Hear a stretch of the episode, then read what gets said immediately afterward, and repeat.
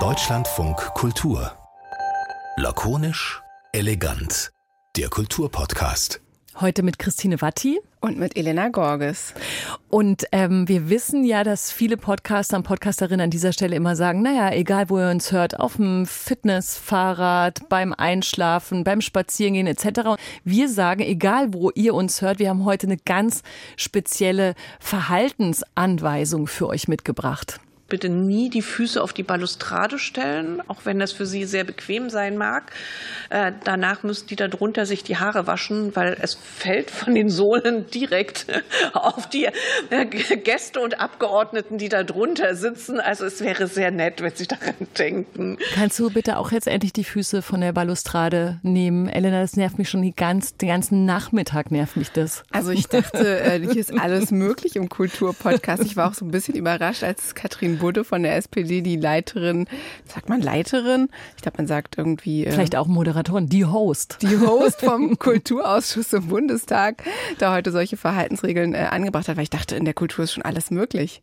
Ja, aber da war es dann noch ein bisschen streng. Aber ich meine, Schmutz in den Haaren möchte ja auch keiner haben bei so einer Anhörung. Und ähm, diese Anhörung, diese öffentliche Anhörung des Ausschusses für Kultur und Medien, der wir heute beigewohnt haben, und wir haben eher so digital beigewohnt. Wir haben das Parlamentsfernsehen gestreamt. Das stimmt. Ganz was Neues. Da werden wir auch in, in, Zukunft öfter mal Sonderfolgen vielleicht bei Lakonisch Elegant machen. Neu im Parlamentsfernsehen. ähm, jedenfalls haben wir das ganz brav am Büroschreibtisch angeschaut und dachten, oder ich glaube, dass wir unterschiedliche Sachen dachten. Ich dachte, Staatsziel Kultur, darüber wurde heute ähm, gesprochen. Und das bedeutet, dass es eben ins Grundgesetz als Ziel hineingeschrieben wird, zum Beispiel in den Paragraphen 20a oder 20b, aber dass es da auf jeden Fall verankert wird und dann damit auch eine bestimmte Wichtigkeit erhält. Und natürlich sind wir ein Kulturpodcast und das muss uns sowieso interessieren und die Debatte ist 100.000 Jahre lang, vielleicht auch nur vier Jahrzehnte circa. Und ich war interessiert am Thema und wusste nicht genau, wird es so ein Recherchemoment für uns beide sein und dann entscheiden wir uns für ein anderes Thema, mit dem wir euch belästigen wollen, liebe Hörerinnen und Hörer, oder nehmen wir das? Und ich bin richtig ähm, inspiriert daraus gegangen. Ja, ich fand auch, also ich dachte, als es so anfing, ne, jeder kriegt so seine Redezeit, irgendwie äh, nach Fraktion sortiert, die großen Fraktionen kriegen ein bisschen mehr, dann haben die alle ihre Sachverständigen eingeladen. Sachverständig ist auch schon so ein Wort, ne, das benutzt man normalerweise im normalen Sprachgebrauch nicht. Und dann dachte ich, ja, das ist ja alles so ein Ritual, aber was kann mir, was kann mir das eigentlich noch erzählen, ne? Nach so vielen Jahren Kulturjournalismus. Und dann war ich doch gehuckt. Ich glaube, man hört in der folgenden Collage von verschiedenen Stimmen aus der Debatte ganz gut, dass das alles natürlich äh, handfeste Gesellschaftsthemen sind, die über diese Sachverständigen, die Elena gerade schon genannt hat, für die Parteien jeweils, aber dann nochmal neu verhandelt werden. Und das ist wirklich, wirklich spannend. Und natürlich kriegt ihr jetzt nur das Best-of und danach von uns eine Analyse mit unserem Gast Nadja Shehadeh, die wir gleich begrüßen wollen. Aber vielleicht gehen wir so über diesen roten Teppich der schönsten Debatten-O-Töne und da seht ihr, glaube glaube ich, wie weit das eigentlich reicht, was da heute besprochen wurde. Die Frage ist, was für einen Kulturbegriff haben wir denn? Ich habe mich zum Beispiel heute früh äh, gewundert und dann wiederum nicht gewundert, dass auf der Profilseite des Kulturausschusses und gerade zu dieser Sitzung äh, Goethe und Schiller vor dem Weimarer Staatstheater abgebildet waren. Haben wir einen Kulturbegriff, was die Philosophie von Anton Wilhelm Amo, der 1703 nach Deutschland gekommen ist aus Ghana und als Philosoph in diesem Land geworden ist. Haben wir das als Kulturbegriff? Haben wir die Philosophie von jüdischen Philosophen wie Hermann Cohen oder äh, Franz Rosenzweig, die Wichtiges in diesem Land geleistet haben, auch als Teil von unserem Kulturbegriff. Es geht hier viel, viel mehr um Vielfalt als um die Kultur als solche, schon gar nicht um die deutsche Kultur. Auch das äh, Statement der grünen Sachverständigen, das ich mal zusammenfasse, um, in, in dem Stichwort nie wieder Goethe, äh, spricht ja auch eine ganz klare Sprache. Was nun Pandemien sind oder, oder Naturkrisen oder, oder auch möglicherweise Kriege, da wird auf einmal der Kulturbereich vollständig herausgestrichen, kommt überhaupt nicht mehr drin vor. Für uns ein riesiges riesiges Problem. Und wir haben jetzt die Chance, es gemeinsam zu schaffen und auch das Staatsziel zu verankern, so wie wir es auch im Koalitionsvertrag festgelegt haben. Wir wollen ja keine Zeit verschenken. Also 50 Sekunden haben wir noch. Wer noch wer noch will, keiner zuckt. Doch, ich zucke. Ich würde da ganz gerne mal rein, Helge Lind. Das war der Obmann der SPD im Kulturausschuss des Bundestages. Und in der Reihenfolge haben wir jetzt gerade gehört, ähm, beginnend mit Bonaventure Beijing Nidikung, das ist der Intendant am Haus der Kulturen der Welt. Dann äh, Susanne Binas-Preisendörfer, Kulturwissenschaftlerin, Marc Jongen, Abgeordneter der AfD, Olaf Zimmermann, Geschäftsführer des Deutschen Kulturrates und Aniko Glogowski-Merten, kulturpolitische Sprecherin der FDP und dann eben Helge Lind, der gefragt hat, wer die 50 Sekunden noch füllen möchte. Die waren sehr genau. Die haben immer eine ganz exakte Redezeit bekommen in zwei verschiedenen Runden. Und ähm, wir wollen euch davon erzählen und aber eben auch Nadja Sheade dazu bitten, jetzt an dieser Stelle. Sie ist Kolumnistin, Autorin, Soziologin. Ihr habt sie vor einiger Zeit schon mal hier im Podcast gehört, vor allem über ihr Buch Anti-Girl-Boss. Und Nadja, diese ganze Kultur-Staatszielfrage, die haben wir uns für dich auch ausgedacht, weil wir dachten, wir brauchen ja irgendjemand, der nicht nur journalistisch auf alles guckt, sondern der auch als Kulturperson, die Bücher schreibt, die bloggt, die Kolumnen schreibt und so weiter, sich auch mit dieser Frage auseinandersetzt und die vor allem einen starken Bezug zur Popkultur auch hat. Diese Frage, soll es ins Grundgesetz, der Kulturbegriff oder die Kultur, hat die dich, bevor wir dich angerufen haben, schon mal umgetrieben und äh, interessiert? Also ähm, sie hat mich vor allen Dingen immer mal wieder verfolgt, würde ich sagen, oder beziehungsweise viele von uns. Also wie er schon gesagt hat, diese ähm, Debatte, Kultur ins Grundgesetz, äh, die gibt es ja schon, schon sehr lange immer mal wieder. Ich glaube, das erste Mal ist sie Anfang der 90er Jahre aufgepoppt, wenn ich richtig recherchiert habe. Und zwischendrin hatten wir auch manchmal so recht unschöne Diskussion über deutsche Leitkultur. Das war ja vor ein paar Jahren noch so ein Ding. Und ich hatte was eben die heutige Debatte betrifft, so ein bisschen direkt einerseits, andererseits mhm. Dilemma innerlich, sage ich mal. Also, dass ich dachte, ja, ich finde es natürlich total wichtig irgendwie dass, ähm, und sinnvoll, dass äh, Kultur irgendwie als Staatsziel auch äh, geschützt wird. Es kann aber auch Fallstricke haben, also vor allem als ich mich dann erinnert habe, was für Debatten wir schon hatten und wo es dann eben nicht um so Sachen ging wie Diversität oder eben wie offen ist dieser Kulturbegriff, geht es irgendwie um eine Abschottung oder Gatekeeping, dass man sagt, wir haben hier irgendwie Kunst, Kultur als deutsches Leitgut und möchten das so ein bisschen schützen vor zuwandernden Einflüssen. Aber ja, wenn man so die O-Töne sich anhört, dann ist es schon so, dass man denkt, ach ja doch, das hat ein interessantes großes Potenzial, darüber zu diskutieren und vielleicht auch zu überlegen oder auch zu streiten. Und ich glaube, dass das einfach jetzt in dieser Zeit, wo wir in kurzen Jahren so viele Umbrüche hatten, die auch natürlich äh, die Kultur betroffen haben, vielleicht auch noch mal unter einem ganz anderen Eindruck eben diese Dinge diskutieren oder diese Dinge auch ganz anders diskutiert werden, nämlich wie man äh, Kunst, Kultur schützen kann. Ja, das war ganz interessant, denn ich glaube, die Abgeordneten waren sich, waren mit dem Eindruck in diese Debatte gegangen, oder ich sage jetzt immer Debatte, es klingt so wie im Plenarsaal, aber es war mhm. ja eigentlich in diesem Ausschuss, dass sie sich fast alle, mit Ausnahme vielleicht der AfD, einig sind, dass Kultur als Staatsziel verankert werden sollte. Dann wurde aber in dieser Ausschusssitzung deutlich, dass die CDU-CSU-Fraktion da doch ein bisschen skeptischer ist. Und das fand ich eigentlich auch das Interessante, dass es ja unter Kulturpolitikern also darüber gestritten wurde. Also es war jetzt nicht so, ah ja, ich bin jetzt hier jemand von der Kultur und ich muss jetzt mit jemandem reden, der gar keine Ahnung hat von Kultur und dann muss ich mal für die Kultur sozusagen äh, argumentieren, sondern das waren Leute, die die Kultur schon irgendwie hochhalten und sich damit professionell auseinandersetzen und die haben dann untereinander gestritten. Mhm. Und äh, ich, es ging unter anderem auch zum Beispiel um die Frage, also so eine Enquete-Kommission hat äh, 2007 schon einmal, also viele Jahre davor getagt und dann eben so ein Papier veröffentlicht und gesagt irgendwie, ja, also man sollte in die Verfassung oder in das Grundgesetz schreiben, der Staat schützt und fördert die Kultur. Und jetzt hat sich aber die Ampelkoalition in ihren Koalitionsvertrag geschrieben, den Satz, wir wollen Kultur in ihrer Vielfalt als Staatsziel verankern.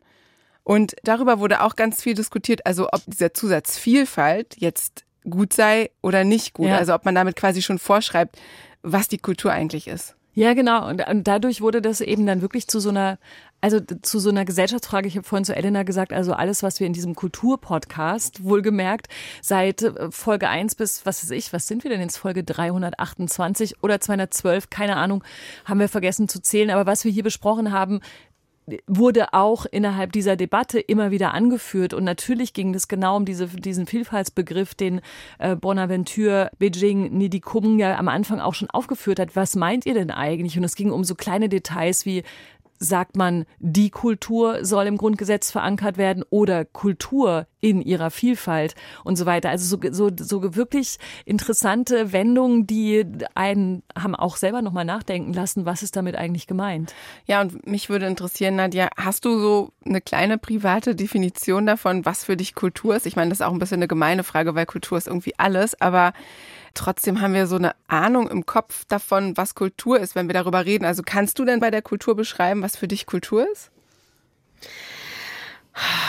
Also das ist natürlich jetzt die Killerfrage, ne? weil Kultur einfach so ein universelles Phänomen ist. Also ich würde Kultur immer bezeichnen, da kommt die Soziologin in mir durch, als etwas, was ähm, ein Handlungsfeld für Bevölkerungen strukturiert. Also und zwar immer menschengemacht. Das heißt also von geschaffenen bis zu genutzten Objekten, aber auch hin zu Institutionen, Ideen, Werten etc. Aber wir wissen ja, wie wahrscheinlich dieser Begriff in dieser Debatte genutzt wird also so im Zusammenhang Kunst, Kultur, was es nicht einfacher macht, denn auch über diese beiden Begriffe oder auch über die Kunst kann man ja ganze Bände schreiben und äh, ja, Studien füllen. Aber ähm, ja, also ich glaube, äh, das wäre so ähm, übers Knie gebrochen meine fixe Definition.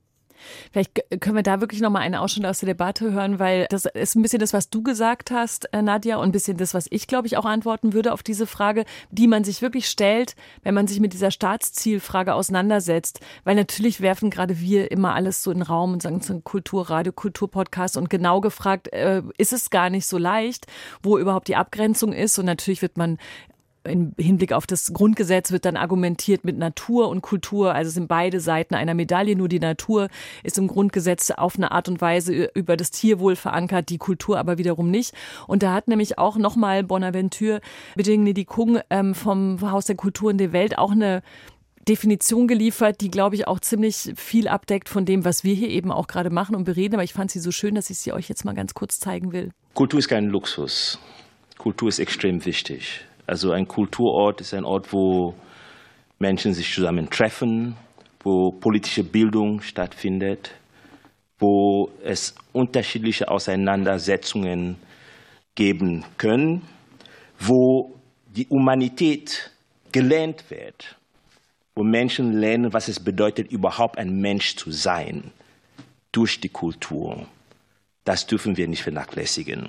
Und das ist halt interessant deshalb, weil das eigentlich immer diente als Plädoyer dafür, natürlich muss Kultur ins Grundgesetz, aber gleichzeitig auf so einer, auf so einer juristischen oder verfassungsrechtlichen Seite schon auch die berechtigte Frage auftaucht, wenn man es so wenig gut fassen kann, was Kultur ist, passt die dann eigentlich in so ein Gesetz und sich dann vorzustellen, dass danach immer wieder gefragt wird, na, passt es zu unserem Kulturbegriff, weil wer einigt sich darüber eigentlich?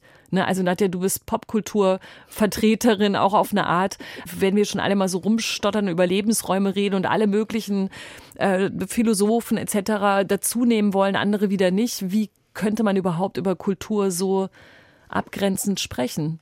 Elena guckt streng. Nadja, was sagst Nein, du? nachdenklich. nachdenklich. Also ich, ich bin auch sehr nachdenklich, weil das ist ja wirklich ein großes Topic und ich habe so überlegt über meine meine an meine eigenen Anfänge in diesem Kulturbetrieb. Die haben eher so im Bereich der Gegenkultur, würde ich jetzt mal sagen, angefangen. Also so im Bereich Bloggen, was man ja so quasi äh, im stillen Kämmerlein zu Hause macht, ohne dass es von irgendwem gefördert wird, sondern so auf eigene Rechnung, eigene Internetkosten. Und dann frage ich mich eben auch, ja, äh, um welche Struktur Strukturen, die da nochmal besonders erwähnt, geschützt, gefördert werden soll, soll es dann im Endeffekt gehen? Wie soll das vor allem auch plastisch geschehen? Und ja, müssen wir quasi über Kultur als Staatsziel sprechen oder reicht es vielleicht, wenn wir über andere Förderpolitiken sprechen?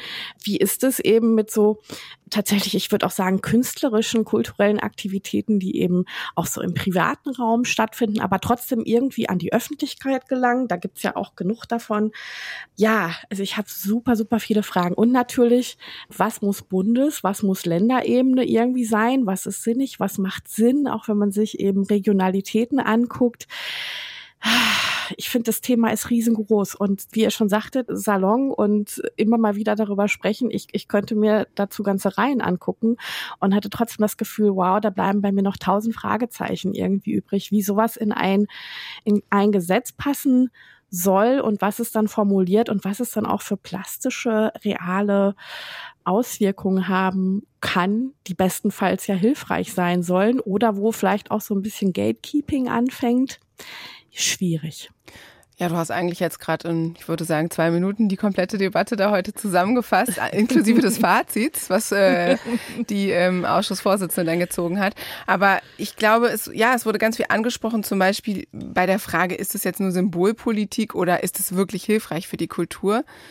Da gab es unterschiedliche Stimmen. Ein Sachverständiger der FDP hat zum Beispiel gesagt, es geht über Symbolpolitik hinaus, weil zum Beispiel, wenn es dann um die Frage geht, soll irgendwo eine Bahnstrecke gebaut werden und dann ist da ein Kulturort, was ist denn dann wichtiger? Aber ich glaube, äh, das ist natürlich erstmal nur das Grundgesetz und dann müsste daraus ja nochmal ein konkretes Gesetz folgen. Also es wäre quasi nur ein Pfeiler, der irgendwo eingepflockt wird. Und wir hatten ja eben gerade schon die Anniko Glogowski-Merten, die kulturpolitische Sprecherin der FDP gehört, die gesagt hat, aber wir haben doch jetzt die Chance, diesen Vlog einzurahmen. Lasst es uns doch einfach machen, sozusagen als Anwärterin der Kulturpolitik gar nicht so darüber nachdenken, was sind jetzt die Konsequenzen für andere Bereiche des gesellschaftlichen Lebens, sondern wir sind doch hier, um die Kultur hochzuhalten. Und andere haben dann wieder argumentiert, na ja, aber wenn wir das jetzt machen, dann kommen die anderen auch und dann wird das Grundgesetz so eine Art äh, Sammelsurium von irgendwelchen Interessen und ja, also eigentlich ist echt die Frage so, bringt es die Kultur weiter oder ist da irgendwie der Staat, der plötzlich sagt, das ist jetzt hier Kultur ja. und, äh, und wir geben das jetzt mal vor? Und findest du aber jetzt wiederum, Nadja, weil du auch zu Recht angesprochen hast, dass das eben neben dieser Definitionswut, die uns dann auch ergreift oder über die man so, so Spaß macht zu sprechen, hast du ja auch nochmal zu Recht gesagt, was auch an vielen Stellen kam, ist es nicht eigentlich falsch, wenn dann das Grundgesetz so eine Art Ablageort für das gute Gefühl zum Thema Kultur in Deutschland wird, aber an den Strukturen nichts geändert wird. Also die, die Förderprogramme etc., alles, was man braucht, damit Kultur auch wirklich lebendig sein kann, da muss man hingucken und nicht jetzt über diese, diese zu weit gefasste Frage nachdenken.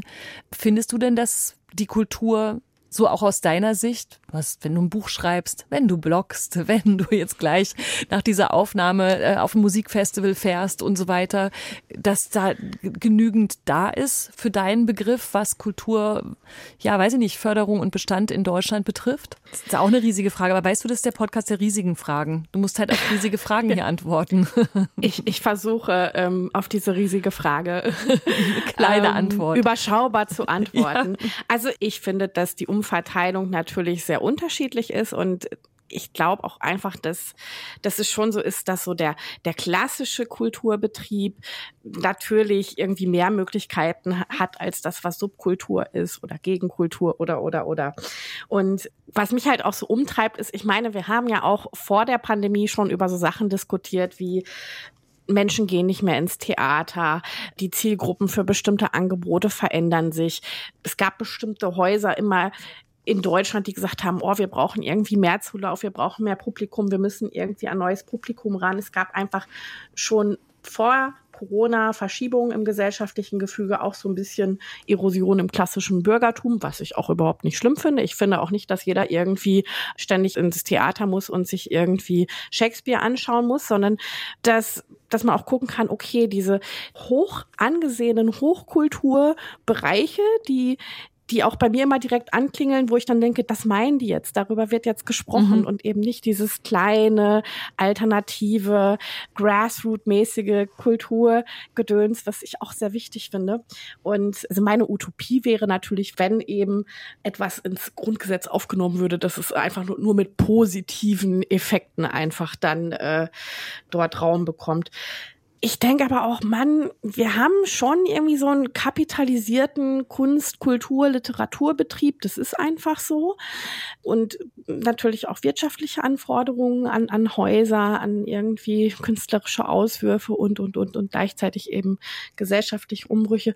Und wir haben ein sehr bestimmtes politisches Klima gerade. So. Mhm. Und dann frage ich mich natürlich, okay, ich find's irgendwie sehr gut und sehr schön, dass man sagt, Mensch, wir haben jetzt gesehen, Kultur ist sehr fragil und, und durch solche Geschichten wie Pandemie und irgendwie Inflation und so weiter und so fort wird Kunst und Kultur natürlich auch irgendwie angegriffen in den Strukturen. Wir möchten so ein bisschen zur Immunisierung beitragen. Das finde ich eine coole Idee und frage mich aber tatsächlich, wenn wir das dann haben und wenn wir ein, ein bestimmtes politisches Klima in Deutschland haben, also auch generell, wenn wir auf den Haushalt gucken, 2024 und wo überall Kürzungen eingeplant sind und, und, und, wünsche ich mir einerseits total, dass eben Kultur auch als wichtiger zivilgesellschaftlicher Bereich natürlich die, die Wertschätzung erfährt und auch geschützt wird.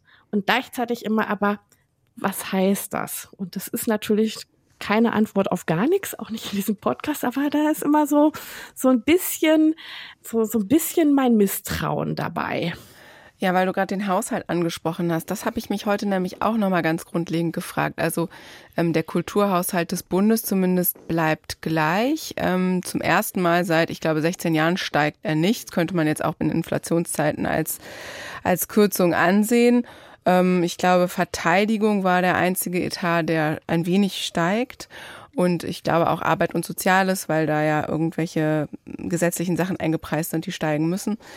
Und ich habe mich eben gefragt, wofür sind Kulturpolitiker eigentlich da? Sind sie dafür da, den Rahmen zu schaffen und eben sowas dann ins Grundgesetz zu schreiben? Oder sind sie eigentlich nicht vielmehr da, das Geld heranzurudern, mit dem die Künstlerinnen und Künstler und Kulturschaffenden dann arbeiten können? Und ich glaube, zwischen den beiden Polen hat sich das da heute auch bewegt. Die einen haben gesagt, es reicht doch schon, was wir haben. Wir müssen einfach nur viel, also ne, Geld reinschießen, mhm. fördern. Also auch auf ähm, Länderebene zum Beispiel, nicht nur der Bund. Und die anderen haben halt gesagt, es geht doch nicht nur ums Geld, es geht doch hier auch ums Ideelle. Ja. Was, was denkst du denn da, Nadja? Reicht es einfach zu sagen, Kultur ist stark, wenn, wenn wir uns das leisten? Oder muss da eben noch so ein, so ein Überbau hin ins Grundgesetz?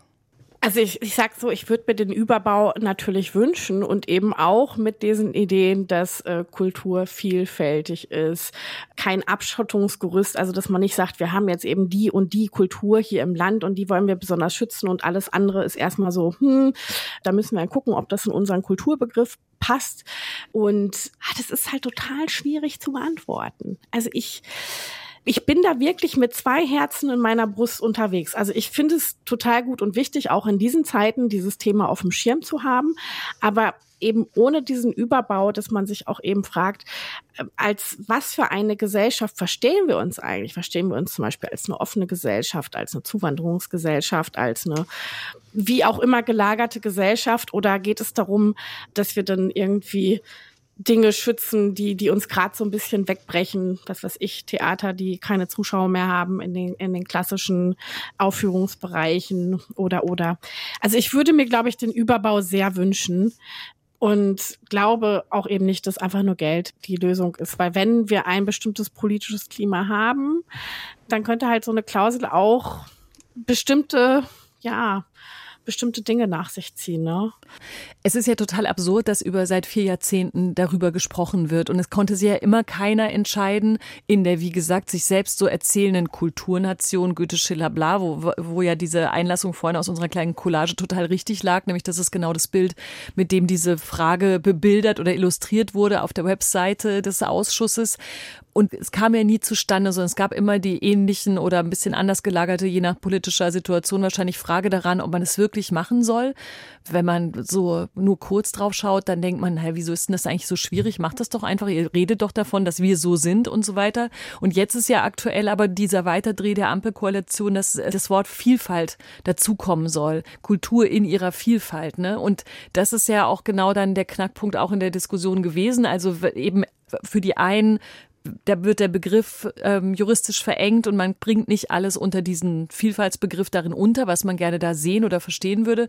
Und natürlich für die anderen ist die Frage, was das eigentlich genau heißen soll. Und solange man das nicht formulieren kann, was Vielfalt meint, ähm, kann man auch nie präzise da was ähm, hinterlegen. Und das ist, das hat mich dazu immer gebracht, auch wirklich zu überlegen, kann man das missbrauchen, den Kulturbegriff ohne den Zusatz der Vielfalt im Grundgesetz und ist es sogar kontraproduktiv für unser ganzes Leben, je nach politischer Situation. Oder müsste man erst recht jetzt dafür streiten und werben, dass er mit dem Zusatz der Vielfalt auch im Grundgesetz stattfinden kann. Ja, zumindest dieses, dieser Verweis auf die Vielfalt, das wäre so ein kleiner Hinweis darauf, in welche Richtung die Kultur gehen soll. Aber es ist ja doch nicht so spezifisch. Und da frage ich mich schon, ob wenn es denn so einen Paragraphen im Grundgesetz gäbe mhm. und angenommen, wir hätten jetzt antidemokratische Mehrheiten, also die Verfassung soll ja auch immer quasi, ne, das ist also sozusagen, das soll ja auch die Demokratie schützen, ja, gegen, gegen Angriffe. Und würde dann im Falle, dass mal eine antidemokratische Partei die Mehrheit hätte, würde das dann helfen, dass da Kultur drinsteht oder würde die ja. dann ihren Kulturbegriff genau. einfach überpfropfen können? Das hatte ich mich gefragt. Und also auf der anderen Seite muss man sagen, es gibt ja schon eine UNESCO-Erklärung von 1982 in Mexico City. Acht Seiten steht da ganz klug drin, ganz viele verschiedene Aspekte von Kultur und das hat Deutschland ja auch unterschrieben. Da könnte man ja auch sagen, da braucht man ja nicht so was Verkürztes. Wir haben uns doch schon auf was geeinigt. Und da ist dann aber wieder die Frage, ist das dann wieder unumkehrbar, weil es nicht im Grundgesetz steht? Ja, weiß ich auch nicht. Je länger wir reden, dass das nicht so einfach zu beantworten ist, ist wirklich die interessanteste Frage an dieser gesamten Debatte. Aber du jetzt, Nadja. Total. Und ich habe jetzt auch gedacht, also selbst wenn man Vielfalt jetzt nimmt. Ich habe das Gefühl, Vielfalt, das ist auch so ein Begriff, den nimmt man total gerne, um zu mhm. sagen, Mensch, das ist ja alles prima. Oder man denkt dann vielleicht, ja, es ist schon relativ vielfältig in Deutschland und wenn wir das dann noch irgendwie benennen und da irgendwie einfügen, dann ist ja alles prima. Aber wir sehen ja auch die Konflikte, die wir so im Kunst- und Kulturbetrieb haben und die Debatten. Also wenn es um das Berliner Humboldt-Forum geht, was ja auch in der Kritik stand, in der Debatte, wie man eben umgeht mit Exponaten aus der Kolonialzeit. Oder es gibt seit Jahren regelmäßig auch immer im Theater die Fragen, okay, wie sind die Besetzungspraktiken? Wird in Häusern Rassismus vielleicht auch reproduziert? Vor Jahren gab es die Debatte um Blackfacing. Also es ist ja nicht so, dass man sagen kann, der Kunst- und Kulturbetrieb in Deutschland hat überhaupt gar keine Probleme und ist super vielfältig und alles ist prima. Nee, es gibt diese Debatten und ich finde die auch super wichtig. Und für mich ist die Frage, kann sowas weiter gestärkt werden? Weil natürlich müssen auch diese kritischen Debatten geführt werden in den Kulturbetrieben. Und irgendwie muss auch das anerkannt werden, dass darüber verhandelt wird. Und ich glaube, das ist ein ganz lebendiger Prozess, der auch dazugehört, wo auch natürlich vielleicht sich auf der einen Seite irgendwo Bedrohungsszenarien irgendwie aufmachen nach dem Motto, oh, jetzt wird hier irgendwie Kunst kritisiert oder das Humboldt-Forum oder was auch immer. Aber gleichzeitig glaube ich, dass das auch immer Raum bleiben muss für diese Aushandlungen und für diese Debatten was es ja nicht ausschließt, wenn wir eben diese Erwähnung im Grundgesetz haben. Aber trotzdem, es ist ja nicht so, dass alles prima ist. Es ist auch nicht so, dass das politische Klima total klasse ist und man sagt, Mensch, da gucken wir doch äh, voller Hoffnung in die, in die Zukunft. Und deswegen, glaube ich, ist auch dieses Gefühl so, hm, ja, was bedeutet das? Kann das gut oder schlecht sein? Also ich habe da so sehr mhm. binäre Gefühle im Moment, die ich nicht abstellen kann. Ja, das ist, glaube ich, auch völlig okay. Ich glaube, es wäre vermessen zu denken, dass wir in diesem Kulturpodcast jetzt hier zu dem Schluss kommen, zu dem die Abgeordneten und Sachverständigen nicht gekommen sind. Aber ähm, mich würde trotzdem noch mal interessieren, ob du denkst, dass überhaupt über diese Frage diskutiert wird, ob das schon eine Weiterentwicklung von Kultur und Kulturpolitik ist oder ob das vielmehr so ist, dass man sagt, also dass man was schützen muss, was quasi schon nicht mehr so stark angenommen wird. Ne? Wenn wir jetzt mal die Theaterhäuser, die Opernhäuser nehmen, die klassischen Konzertsäle, wo man immer Angst hat, dass dieses Niveau, das kostet wahnsinnig viel Geld und irgendwie will man auch die Subkultur fördern und dann müsste ja der Geldtopf immer größer werden. Also man, irgendwas muss vielleicht auch mal zurückgefahren werden, aber man hat auch irgendwie Angst, das kulturelle Erbe dann kaputt zu machen. So, und dann ist ja die Frage, kommt Kulturstaatsziel in so einem Moment, wo man schon ahnt, dass da was kaputt gehen könnte?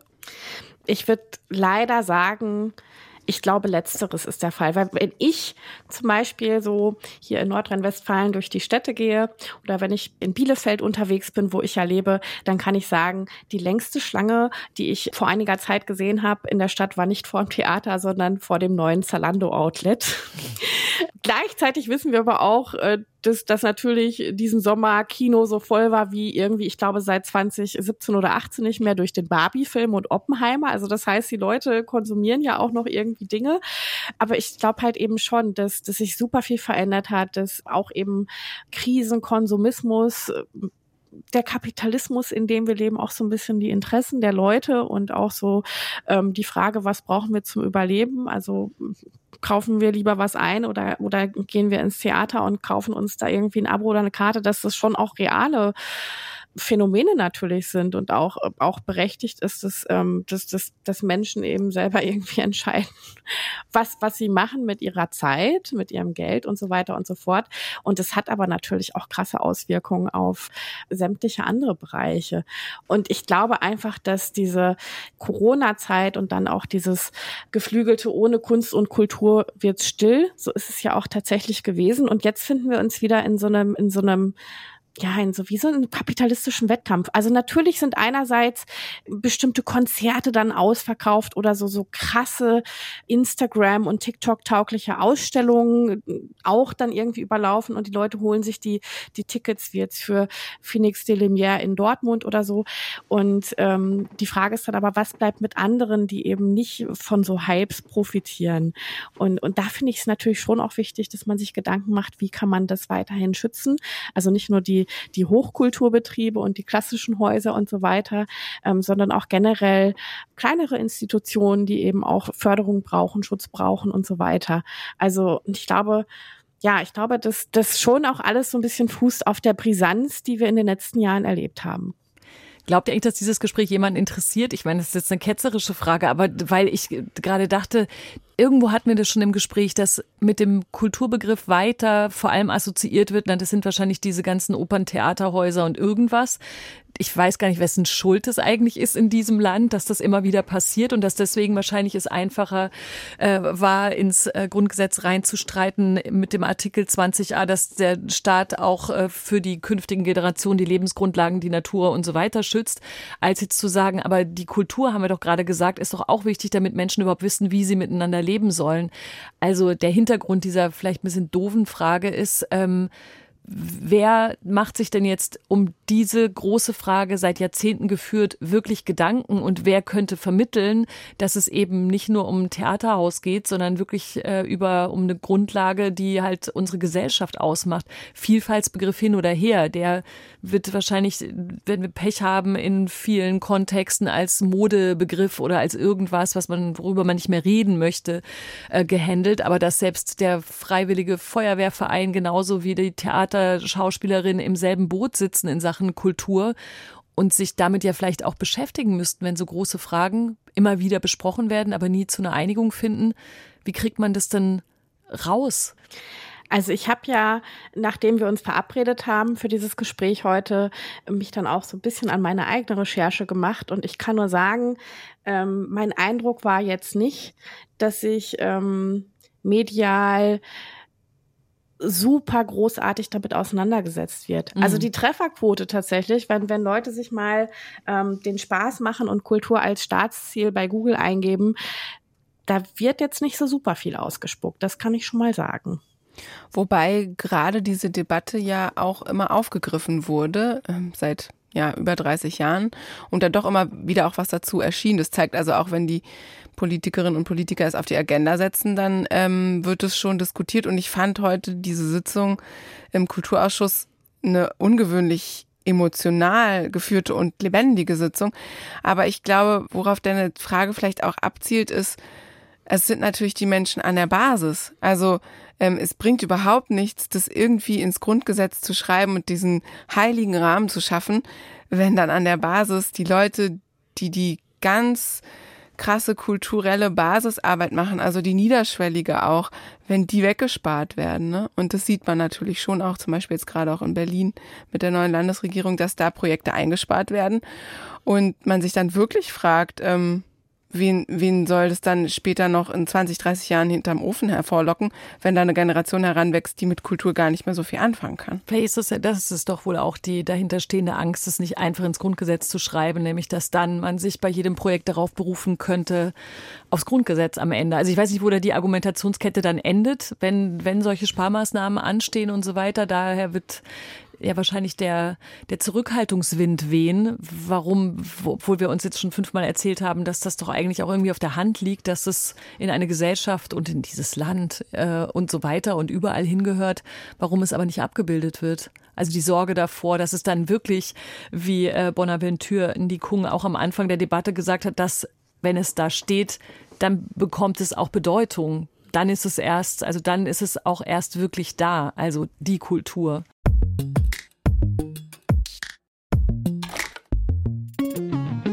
Und am Ende auch bei allen ein bisschen Ratlosigkeit. Das ist jetzt nicht nur in dieser Runde so an manchen Stellen gewesen, sondern das war auch heute in der Debatte so. Für heute schließe ich die Sitzung in einer gewissen größeren Ratlosigkeit, als ich sie begonnen habe. Aber auch das kann manchmal das Ergebnis von Sitzungen sein und sage, die 41. Sitzung ist damit geschlossen. Ja, und ich bin irgendwie so, so äh, geschädigt noch von diesen Gerichtsserien, diesen US-amerikanischen Gerichtsserien. Hab dann immer gedacht, Frau Budde, die holt jetzt gleich den Hammer raus und hat so zack, obwohl es ja gar nicht passt. Ich verurteile Bild, Sie zu 30 weiteren Jahren des Nachdenkens, ob die Kultur jetzt ins Grundgesetz soll oder nicht. Genau. Ohne die Schuhe und Füße auf die äh, Palisaden zu stellen, bitte. Ja, ich wollte gerade sagen, jetzt darf ich aber meine Birkenstocks hier auf den Tisch legen, oder? Unbedingt. Ich finde, das ruft nach einer Debatte Kleiderordnung für den Bundestag ins Grundgesetz. Ich finde, dass wir jetzt alles insgesamt ins Grundgesetz schreiben müssen. Ein, eine neue Kulturfrage. Ja. so, du fährst jetzt auf ein Festival, Nadja, das weiß ich, und äh, machst ja. dort ein bisschen Popkultur. Treibst du voran? Ähm, ja, ich bin da einerseits als Gästin, aber andererseits auch als Diskutantin, nämlich mit, äh, ja, mit meinem Buch. ich ich fahre zum Reeperbahn-Festival nach Hamburg. Darüber dürfen wir ganz offen reden, genauso wie darüber, dass dein Buch Anti-Girl-Boss heißt, falls es jetzt untergegangen sein sollte in diesem Gespräch. Dann viel Spaß dabei und vielen Dank, dass du mit uns gemeinsam ratlos warst, auch, aber auch bereichernd. Bereichernd ratlos. Das hat Spaß gemacht und mich auch ein bisschen schlauer gemacht, muss ich sagen, auch wenn wir zu keiner Lösung heute gekommen sind. Beendest du jetzt die Sitzung? Äh, ich habe jetzt nicht diesen, diesen Hammer. Ich beende hiermit diese Podcast-Folge und wenn es euch gefallen hat, freuen wir uns über Feedback an lakonischelegant.deutschlandfunkkultur.de. Dankeschön, Elena Gorges. Dankeschön, Christine Watti. Dankeschön, Nadja Shehade. Bis bald. Tschüss. Tschüss. Bis bald. Tschüss. Mehr von Deutschlandfunk Kultur hören Sie auch in unserer App, der DLF Audiothek. Jetzt kostenfrei herunterladen für Android und iOS.